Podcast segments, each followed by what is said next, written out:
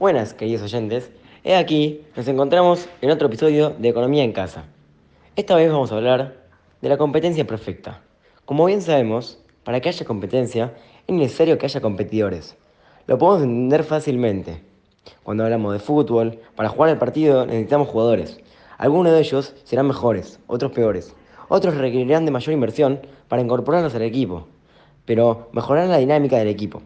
Así también en los mercados. Necesitamos de, diversas empresas para que haya competitividad, las cuales ofrezcan los mismos servicios o productos.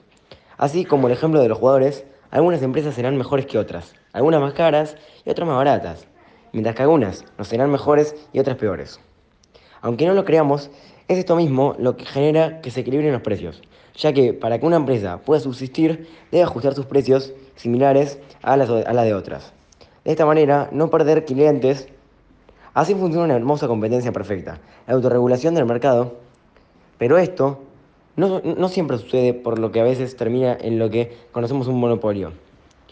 Cuando una sola empresa maneja el distinto de un mercado, cuando una sola empresa maneja el destino de un mercado, esto es exactamente lo que no debería suceder, ya que de esta manera ellos pueden fijar precios altísimos sin consecuencias ya que la gente no tiene más opción que recurrir a sus servicios, además de descuidar la calidad del mismo, nuevamente sin consecuencia alguna.